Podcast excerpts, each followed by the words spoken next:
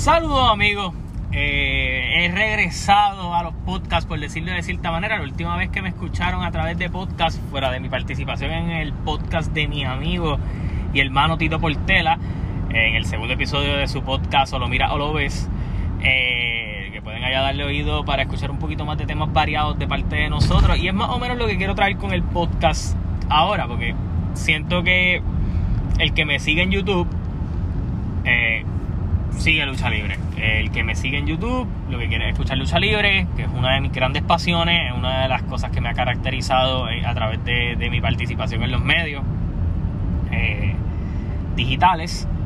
Así que quiero seguir trabajando podcast porque me gusta el concepto de hacer podcast, me gusta el concepto de poder hablar un poco de todo, me gusta poder explorar un poquito más áreas de cosas que consumo, que también me apasionan, que también me encantan sin la necesidad de verme atado solamente a hablar de lucha libre, porque hay mucha gente que me sigue, y aquí voy a abrir un poquito la, la, cortina detrás de, es que cuando uno habla de un tema solamente te sientes un poco encajonado. Entonces a mí me gusta mucho la lucha libre, claro que me gusta, pero hay momentos de la lucha libre que no me gustan. Hay, hay, a veces hay historias que no me gustan, no están pasando cosas chéveres y yo soy una persona que creo que lo he dejado bien claro del que me sigue mucho tiempo, que cuando, y siempre trato de mantener consistencia, porque considero que cualquiera que vaya a empezar un proyecto, la consistencia es lo más importante.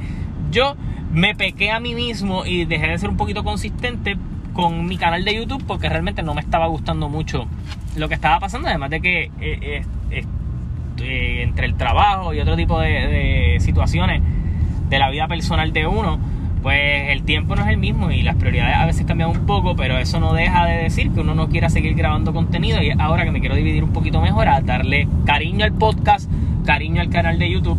Y sí voy a hablar de lucha libre acá de vez en cuando, en, cada uno de los segmentos voy a colar algo de lo que yo pienso y, de todo lo demás, pero quiero dejar ese contenido mayormente para el público de YouTube. Eh, me encantaría que el público que llegara aquí, que también pudiera venir de audiencia del canal de YouTube, porque eso una audiencia abierta, pues pudiera, pudiéramos conversar un poco más de varias cositas. Eh, para resumirle un poco más o menos, jamás me voy a limitar de los temas que voy a conversar aquí. Eh, yo sé que eh, los que me tienen en su Facebook personal o me siguen en algunas de las redes saben que pues yo consumo muchas, muchas películas, consumo bastante música, me gustan mucho otros deportes además de lo que es el, la lucha libre. Así que de eso vamos a hablar hoy. Vamos a hablar de, todo lo que está pasando eh, en general eh, para lo de la lucha libre, para, para agarrarlos primero con este podcast. Eh, hablemos de lo sencillo, hablemos de lo, de, lo que va a estar pasando. Este domingo tenemos AEW Revolution, AEW regresa al mundo del pay-per-view después de, desde noviembre nos regresaban Así que al parecer tienen un evento interesante, mucha especulación con el famoso gran debut. Si ustedes quieren saber más o menos quiénes son las opciones que yo dije en mi en, eh, que en mi opinión pudieran ser, está ese el último video en mi canal de YouTube, así que pueden darse la vueltita por allá, me buscan como Carlos Toro y debe aparecerle mi canal o cualquier video de nosotros y de ahí los va a llevar el último contenido. Si se quieren suscribir y añadirle la campanita para que les llegue la notificación cuando suba contenido, eh, está más que bienvenido esa situación. Obviamente aquí en el podcast también voy a tener invitados, probablemente Tito aparezca por allí, Javi Rivera, Douglas, Juan, entre otras personas que también quiero tener en el podcast. Eh, igual próximamente voy a estar haciendo una entrevista con, con, el señor eh, Juan Carlos, que me parece que, tiene un concepto muy interesante. Eh, y también así un saludito a él del podcast que es lo que es tapa. Así que vamos a, conversar. Eh, tenemos AEW el domingo. Yo creo que va a estar interesante el pay-per-view. Eh, hay unas luchas que me llaman la atención, otras que no me llaman la atención tanto, pero cosas que, quiero ver y básicamente a lo que quiero llegar. Me interesa ver qué va a ser la famosa gran firma, me interesa ver quién va a ser el que va a llegar a AEW, además de esa gran firma dentro de la lucha de escalera. me parece que debe ser alguien eh, de joven, que haya salido de alguna de las otras empresas, un talento joven que le vayan a dar esa oportunidad. Además que pienso que es la persona que se va a ganar la lucha y la oportunidad por el campeonato de TNT. Eh, no lo mencioné ayer, no lo mencioné ayer cuando hice el video, pero yo tampoco dudaría que Chuck fuera la gran firma. Que quién sabe si Chuck termina filmando multianual con ellos y lo utilicen de, de, de hincapié aquí, pero realmente eh, eso es una loquera realmente. Eh, yo sí siento que Chuck y Big Show van a tener su lucha eventualmente. Chuck no lució mal, hizo el trabajo. Esas luchas así de celebridades usualmente deben ser cortas y entretenidas y creo que IW buqueó muy bien esa lucha de celebridades. Básicamente Cody tuvo el atractivo con Chuck para que el público mainstream lo, lo consumiera, más que el público mainstream fuera a ver el show. Pero a quien le diste la victoria era la compañera de esa estrella, que es Jade, que a quien, a quien querías trabajar, así que lo hiciste muy bien. Eh, fuera de eso, este fin de semana también tenemos eh, pay-per-view de UFC esta noche. Eh, me parece que es uno de los pay-per-views más ambiciosos en los últimos tiempos por parte de, UFC. tienen tres luchas titulares. Por el campeonato de peso gallo, Peter Yan va a estar enfrentándose a, Alice, a eh, Sterling. Eh, me gusta esta pelea porque creo que, pocas veces, y es, algo en donde yo creo que el UFC le está dando clasecita al, al boxeo. Pocas veces en el boxeo tú logras ver dos boxeadores en su prime enfrentarse. Lo eh, en este caso son dos peleadores que están en su mejor momento y decidiste hacer la, la pelea. Pocas veces se logran organizar peleitas así.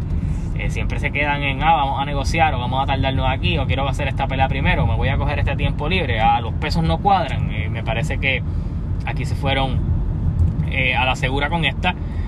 Amanda Nunes, que para mí es la mejor peleadora de todos los tiempos, ha derrotado a la humanidad entera, por decirlo así, bajan a su peso, la destruye, sube de peso, destruye. básicamente lo que es Cyborg la derrotó lo que es Ronda Rousey, la derrotó lo que es Holly Holmes, la derrotó. Eh, así que realmente eh, imparable Amanda Nunes se enfrenta a Megan Anderson en una defensa de su título. Yo soy de los que pienso que Amanda Nunes próximamente decidirá el retiro, porque realmente no hay nadie a, su nivel. Eh, pero ella es básicamente la, persona más, importante de, las peleas femeninas. Aunque las peleas femeninas han mejorado muchísimo en los últimos tiempos Amanda Nunes está en otra liga. Y obviamente la pelea más atractiva de la noche, eh, Jan Blankovic defiende su campeonato de peso semi pesado ante el campeón de peso mediano Israel Adesanya. Eh, ok, aquí sí me voy a tirar la predicción y aquí voy a hablar. Esta pelea simplemente se hizo con una idea en mente. Y es que Israel Adesanya se enfrentara a John Jones en los pesos semi pesados con John Jones retando por el campeonato que nunca perdió, que básicamente dejó vacante por subir a los pesos pesados. Pero esta pelea se cae. Se cae porque al final del día, si Adesanya va a subir de peso y quiere ganar ese campeonato semipesado eh, de Jan Blankovic, pero eh, indirectamente él quiere volver a defender el mediano. Así que veremos a ver cómo, cómo logran hacer esto, cómo él luce en este peso. Eh, Israel Adesanya alguien que de constitución es bastante flaco, así que va, a ser un poco tedioso cuando se enfrenta a alguien de un peso, un tipo que es peso natural en, en, semipesado, pero creo que, al final del día Adesanya es un tipo muy hábil, con un muy buen pace de pelea, se adapta, eh, estudia mucho al contrincante previo a la pelea, así que yo creo que, que Adesanya va a lograr convertirse en el primer doble campeón invicto del UFC. Eh, ¿Por qué digo que la pelea con John Jones se cae? Porque la pelea con John Jones, John Jones va a subir a los pesos pesados y está esperando quien gane de Stipe Miocic y Francis Ngannou para enfrentar por el campeonato eh, pesado allá. Eh, y no creo que vayan a hacer una pelea de John Jones pesado que lo logra hacer, logra hacer ese peso para entonces bajar de peso a ir por el semipesado y ser doble campeón, pues indirectamente sería doble campeón, solo que no simultáneo. Eh, John Jones estaba detrás de una pelea de dinero, por eso es que se va a los pesos pesados, porque con Miyoshi, que es una pelea de dinero, con y con Angano también, son dos peleas que le pueden generar buen dinero a él. Eh, todo lo que había en el, en el peso semipesado para él no, no representaba, primero, ni amenaza, ni segundo, una pelea de dinero. Eh, y esperar por la de Sanja para que retara, subiera. Mientras John Jones fue campeón, jamás a Sanja le dio por querer subir. Así que eh, en, ese aspecto, pues es cuestión de timing. Y eso es bien importante en este deporte. Así que vamos a ver qué sucede en el UFC. Pero UFC sigue dándole clasecita al boxeo. Otra cosa que se anunció es que Canelo Álvarez va a estar defendiendo sus correas y retando por la correa de las 168 libras ante Billy Joe Sanders. Esto es bien sencillo. Mucha especulación de que los últimos oponentes de Canelo no tiran. Estoy de acuerdo. Billy Joe Sanders no debe ser alguien que no tire, pero Billy Joe Sanders no es un estilo que represente problemas para el Canelo. Eh, el único que yo pienso que podía representar problemas es David Benavides. Los demás, yo creo que al final del día tú puedes ser buen boxeador y todo, pero al final del día Canelo tiene un muy buen estilo, el contragolpeo lo ayuda mucho y el pace eh, va a ser importante para esa pelea, así que veo a Canelo ganando ese campeonato y quién sabe si después termina unificando contra Caleb Plant el peso de la 168 y solo le quedaría a David Benavide que debería ser la pelea de dinero para el 2021 en, ese aspecto de, del boxeo, ¿verdad? Si todo fuera así, no le da por coger oponentes como Gildirin, el de la semana pasada. Eh, ¿Qué más tenemos por ahí? Vamos a hablar de NBA. Esta semana, este fin de semana va a ser el All-Star Game. Estamos de break los jugadores de Fantasy. Eh, varias cosas pasando. Blake Griffin decide salir de su contrato. Eh, le deja dinero a la organización de, los Pistons. Y el domingo va a pasar lo que le llaman los waivers para él filmar donde le dé la gana. Los favoritos al momento eh, son los Brooklyn Nets, a menos de que alguien se le, se le adelante.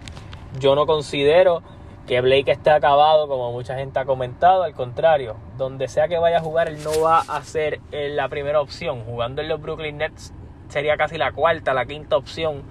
Que realmente le quita una presión encima más que, más que importante para él poder hacer su trabajo eh, de la mejor manera posible, como dicen por allí. Así que a mi entender, eh, si Blake Griffin filma en los Brooklyn Nets, que es lo que se prevé, va a ser... Eh, no me atrevo a decir que se acabó, pero realmente todo lo que no son anillo para Brooklyn Nets va a ser una decepción. Incluso al momento, todo lo que no son anillo para ellos va a ser una decepción.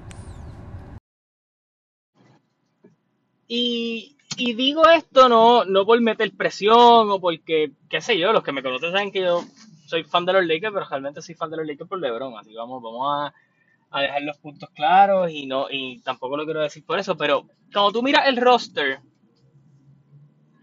eh, de lo que los Brooklyn Nets pueden hacer. O sea, hemos visto, lo hemos visto jugar. No hemos visto jugar demasiado a los tres, pero hemos visto jugar a Harden a un nivel escalofriante. Y digo escalofriante porque anotando lo que consistentemente anota, pasando, reboteando, pasando sin tanto turnover, eh, haciéndole la vida más fácil Kyrie Irving, que ahora mismo está en un rol anotador espectacular, la bola moviéndose muy bien en el equipo, eh, eh, Harden siendo ese armador que ellos necesitaban. Y eso no lo ha añadido los 30 puntos que te va a traer Kevin Durant, muchas cosas que te trae Kevin Durant. Eso es un equipo muy difícil de poderlo defender. Y cuando mucha gente venía y decía, ah, no, no tienen banco. Sí, pero tienen unas piezas que pueden hacer el trabajo una vez esa bola se distribuya. Siempre vas a tener uno de los caballos dentro. Que ellos están flojos en los centros y en los power forward, claro que sí. Pero cuando tú añades un tipo como Blake Griffin, que te puede meter la jumpa corta, que te puede meter el triple, que puede pasar el balón bien en ese, en ese manejo de distribución, que te puede coger todavía 8 rebotes al menos, tal vez hasta 10 eh, con el small ball que se está jugando, de Andre Jordan allá abajo, de la banca tal vez trae a Joe Harris, eh, a Bruce Brown que está haciéndolo bien y otras piezas, el, equipo va a funcionar y, y, tienen todas las piezas para poder hacerlo y ellos no se movieron mucho en el verano porque ellos, o sea, por más ridículo que suene, si ellos cambiaran algo ahora, eh, y estuvieran interesados, ellos pudieran ir hasta por Andre Drummond. Si, por ejemplo, Drummond viniera y hiciera un buyout porque no lo lograran cambiar, él puede firmar por los Brooklyn Nets y tendrías casi un, un cuadro de, terror, por decirlo de cierta manera. No, habría equipo más montado en la liga. Y es que Griffin te trae algo interesante al equipo. Y cuando digo algo interesante al equipo es más bien que ellos han tenido que usar a Jeff Green en muchas ocasiones como centro. Eh, Jeff Green suelta un poco esa responsabilidad de tener que estar jugando casi 40 minutos. Eh, Blake Griffin da esas dimensiones para poder hacer el mismo trabajo eh, tal vez Jeff Green tú lo añades como alguien defensivo en ciertas ocasiones, pero te da mucha más flexibilidad. Y en la NBA la profundidad y la flexibilidad ayuda demasiado. Si no, pregúntenle a, a otro equipo, que es uno de los temas que quiero hablar hoy, que si Utah Jazz realmente los podemos tomar como contendores y mi respuesta es que sí. Cuando tú miras el equipo de Utah, el equipo de Utah, mientras ha pasado la temporada, eh, que voy a hablar de dos equipos que nadie pensaba que íbamos a estar hablando también de ellos, que es Phoenix y Utah, y voy a arrancar con Utah. En Utah tú añadiste bien poco, tú renovaste a Jordan Clarkson para que se quedara en el equipo. Eh, tiene de vuelta y en un buen rol a Joe Ingles, que, estaba todavía un poco perdido. Mike Conley se ha adaptado al rol que tenía que jugar en el equipo. Eh, Rudy Gobert y, Mitchell con sus renovaciones elevando el juego. Y cuando tú miras el equipo hombre por hombre, tú dices, anda, pero es que no son nombres tan impresionantes. Sí, pero saben jugar como colectivo. Y tienen una profundidad buena, tienen uno de los mejores coaches de la liga. Si la gente no se había dado cuenta el buen coach que es eh, Quinn Snyder, creo que esta temporada se lo está dejando saber más que nada. Eh, cuando tú miras el, las primeras dos posiciones, que son Mike Conley y Donovan Mitchell se complementan muy bien. Eh, Conley no tiene que estar anotando el balón todo el tiempo, pero si tiene que hacerlo, lo hace. Distribuye el balón, hace los steals. Donovan Mitchell se ha convertido en un jugador que puede pasar el balón con confianza. Mete el balón de cualquier lugar en buenos momentos. Eh, defienden. Eh, son un equipo que anota mucho punto y permite poco. Están en un momento de anotar triples como nunca. Bogdanovic saludable y metiendo el triple es un peligro. Eh, Joe Ingles es un jugador que se adapta a cualquier rol que tú lo pongas. Pasa, mete el balón, rebotea, se faja, defiende. Es el tipo de jugador que tú quisieras en cualquier equipo porque ese utility que te va a ayudar y en el sistema de Utah funciona perfecto. Rudy Gobert, como dicen por ahí, a la hora de meter cojones, Rudy Gobert está allí. jugador defensivo del año en el pasado, probablemente este año esté en la conversación junto a Ben Simmons. Eh, reboteando y anotando. Eh, y del banco tiene un Derek Favors que le da un poco de descanso a Gobert, que cuando tiene que jugar Quinn Snyder con Favors y Gobert, no hay quien entre en la pintura y lo obliga a tirar de tres con la defensa que ellos usualmente tienen y ellos saben y tienen la confianza de que van a meter más, que, más triples que tú. Jordan Clarkson del banco está ready para ganarse el, sexto hombre del año a mi entender este año. Encontró su rol, anota, pasa eh, me parece que es un equipo con mucha profundidad y yo creo que esa va a ser la clave. Eh, si mantienen este ritmo de juego y lo pueden transmitir en playoff, sería espectacular. Si este equipo pudiera buscar algún veterano, alguna otra pieza que viniera del, del banco, tal vez a anotar más triple y pudiera defender, qué sé yo, pensando en alguien, no en trade, ¿verdad? Pero que lo pudieran coger en un buyout. Eh, un jugador a lo Danny Green, a lo JJ Reddick, que yo sé que ninguno de los dos, bueno, Reddick está sonando para trade, pero ajá, ellos no van a querer cambiar nada. Eh, añadirlo allí serían mucho más letales todavía. Eh, voy a hablar de los Phoenix Suns. Los Phoenix Suns fue un equipo que en la burbuja lució espectacular. No perdieron, incluso no entraron, no porque ellos no ganaron, sino porque al Memphis perder y Portland ir ganando, al final en los porcentajes ellos lograron entrar por récord y ellos se quedaron fuera en el famoso play-in yo creo que esa fue la mayor prueba que necesitó la gerencia de Phoenix para decir, ok, nos vamos a ir all in, vamos a apostar al, equipo, a las piezas que tenemos. Y básicamente cambian a Kelly Oubre, que llegó por trade en el pasado, cambian a, Ricky Rubio, que al parecer podía ser su base, su point guard para el futuro. Eh, hacen el trade, traen a Chris Paul eh, con Abdel Nader, que básicamente era un jugador de rol en, en Oklahoma City. Los trae a, a Phoenix, firma a Jay Crowder, que venía de una final y básicamente es el talento joven junto a Chris Paul. Y este equipo ha crecido. Y cuando digo que ha crecido es han elevado su juego. Han tenido a Ayton desde el principio de temporada. Eh, Devin Booker no estaba entrando en ritmo, pero seguían ganando. Michael Bridges elevó su juego. Cameron Johnson del banco metiendo puntos. Jay Crowder con su defensa. Eh, Frank Kaminsky no los dejó caer. Eh, Darío Saric. O sea, cuando tú mencionas todos los nombres, tú dices, pues son jugadores decentes. No es para que estén segundo en el oeste. Pero el liderazgo de Chris Paul, lo que está sembrando Chris Paul en esos muchachitos jóvenes como ha pasado con Oklahoma City. Todo el mundo pensaba que iban a hacer un acto de equipo y jugar con Oklahoma City con los chamaquitos que tiene hoy día. Es bien difícil ganárselo. Eh, y esa mentalidad que trae Chris Paul, yo creo que eso es lo más valioso que, además de las asistencias que reparte por juego y lo que trae, yo creo que ese liderazgo, lo que ellos necesitaban, ese veterano que viniera y dijera, ok, no, toma las decisiones aquí, toma las decisiones acá. Y ya saben cerrar el juego sin ellos, sin Booker y sin sin Chris Paul estando en buen momento. So que lo que necesitaba tal vez Devin Booker para recibir más reconocimiento, aunque usualmente la liga le falta el respeto constantemente, y Ayton para elevar su juego, era un tipo así, y estos dos han decidido elevar su juego y ahora están segundos en el oeste. Si son contendores, no creo, pero de que creo que van a entrar a playoffs y pueden dar un poquito de candela, claro que sí. Eh, hablemos del MVP, salieron los las votaciones o cómo va el, ranking, Joel Embiid jugando a un nivel ridículo eh, al momento. Y si tú me dices si la liga se acaba hoy, el MVP es Joel Embiid. Eh, metiendo 30 puntos, la defensa, lo que trae al equipo. Filadelfia sigue siendo el líder del oeste, del este, perdón. Eh, vencimos, todo el mundo, nadie pensó que esto era lo que iba a pasar con, con, con Filadelfia con solo con el cambio de traer a Doc Rivers y a Daryl Morey en la gerencia. Eh, y básicamente lo han hecho. Eh, y, no es un equipo que se ha conformado. Ellos están buscando traer a Kyle Lowry también de cierta manera al equipo. Eh, y, ir por todo este año. Así que veremos a ver cómo les va en ese departamento. Pero hasta el momento el líder indiscutible para el MVP es Joel Embiid.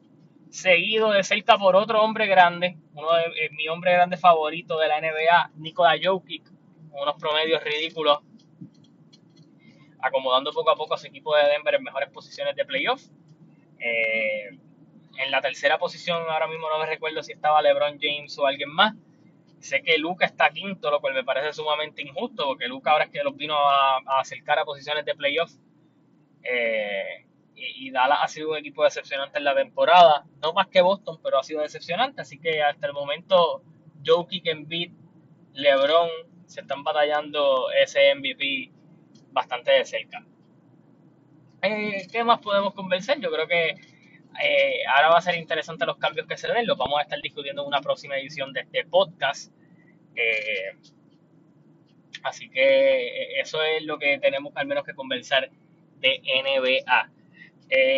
hablando un poquito de todo un poco, me gusta esta temática de que ahora los servicios de streaming estén trayendo varias películas del cine. A mí el cine me fascina, eh, la experiencia de ir al cine a mí me encanta. Eh, pero considero que pues con lo de la pandemia y todo lo demás, esto ha cambiado un poco. Eh, este mes de marzo viene más que interesante, al menos por HBO Max tenemos, si la memoria no me falla, creo que estrena Kong vs. Godzilla, Godzilla vs. Kong, y tenemos Justice League, el, el, el corte de Zack Snyder. El mes que viene tenemos Mortal Kombat, So, vienen un par de películas interesantes allí por HBO Max. Este, ahora disponible en esos servicios de streaming. Creo que Coming to America 2 está por Prime Video. Eh, Tommy Jerry está en HBO Max. Eh, disponible ya para que la puedan ver. Eh, Disney Plus va a tener a, a Raya, que es para niños también, una de las, de las nuevas princesas que tiene Disney. Y más allá de eso, disponible en, streaming van a ver muchas de las mejores películas que se esperan este año, al menos de los blockbusters. Y lo otro que quería conversar, además, es que Disney Plus va a estar trayendo a Winter Soldier y Falcon en su serie eh, el 19 de marzo, si la memoria no me falla. Eh, una vez finalice eso, creo que también esperamos dos semanas más y viene la serie de Loki, así que tenemos una, un manjar de Marvel eh, por venir. Me fascinó la primera serie de Marvel, por decirlo de cierta manera, que fue eh, WandaVision. Eh, mucha teoría, muchas cosas. Más bien la serie sirvió para traernos lo que Wanda debe ser, que es Scarlet Witch, una historia de origen de ella y cómo llegó a hacer esto, porque Wanda sí ya había sido introducida, sí ya era un personaje poderoso, pero creo que ya nos dejaron bastante claro que es el personaje más poderoso. Que eso nos pueda llevar a las, a las consecuencias de por qué van a existir los mutantes, de por qué van a llegar los Fantastic Four. Ustedes saben que todo en el, en el universo de Marvel se cocina a fuego lento, así que no sé por qué le impacta a tanta gente que la serie para muchos fue decepcionante. A mi entender la serie cumplió con el propósito y básicamente es presentar el personaje, traer el personaje y una serie muy buena y muy entretenida y diferente a lo demás. Así que a mí me gustó mucho. Eh, esa es mi opinión y eso es lo malo de cuando a veces nos creamos expectativas con, ciertas cosas. Por eso siento que mucha gente va a estar tal vez decepcionada hasta con Justice League porque no es lo que querían que fuera. Así que nada, esto es todo en esta edición de este podcast. Eh, espero que sigan escuchándolo. Si quieren que hable de alguno de los de otros temitas, de otro tipo de cosas, me dejan saber. Yo voy a estar anotando temas durante el fin de semana y la semana para estar conversando probablemente el lunes o el martes a través de una nueva edición. Así que nada, hasta la próxima. Se cuidan. Nos vemos.